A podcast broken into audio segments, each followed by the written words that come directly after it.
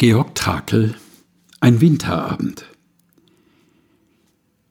Wenn der Schnee ans Fenster fällt, lang die Abendglocke läutet, vielen ist der Tisch bereitet und das Haus ist wohl bestellt. Mancher auf der Wanderschaft kommt ans Tor auf dunklen Pfaden, golden blüht der Baum der Gnaden, aus der Erde kühlen Saft.